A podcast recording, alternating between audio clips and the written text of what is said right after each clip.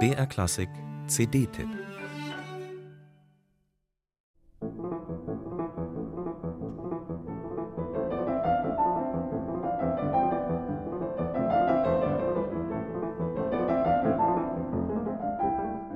Rot, Gelb und Blau leuchten einem auf dem CD-Cover entgegen. Kräftige Farben.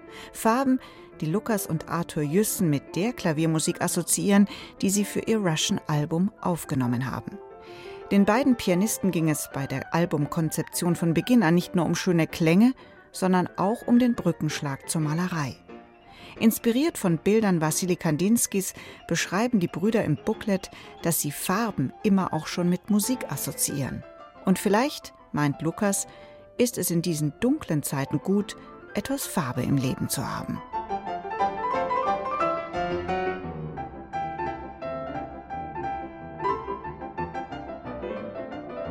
Ausgewählt haben Lukas und Arthur Jüssen russisches Repertoire für zwei Klaviere, das einen Zeitraum vom späten Zarenreich bis zum Nachkriegskommunismus umfasst und damit auch wechselvolle Zeitgeschichte reflektiert. Werke von Anton Arensky, Sergei Rachmaninow, Igor Strawinski und Dmitri Schostakowitsch. Während Arenskys Suite noch nostalgisch auf die Romantik zurückweist, ist Strawinski mit seinem Konzert für zwei Klaviere 1935 ganz im 20. Jahrhundert angekommen. Es ist ein unglaublich facettenreiches und technisch schwierig zu bewältigendes Stück, voller Kontraste.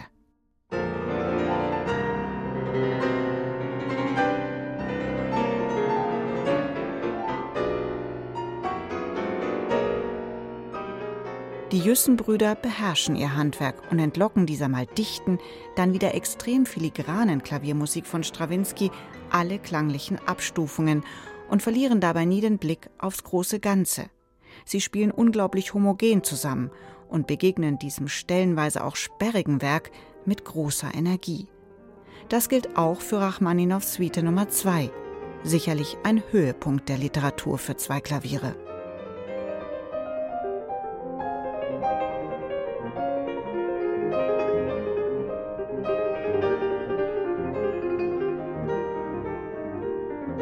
Das neue Album der Jüssen-Brüder ist nicht nur pianistisch beeindruckend, es ist noch mehr.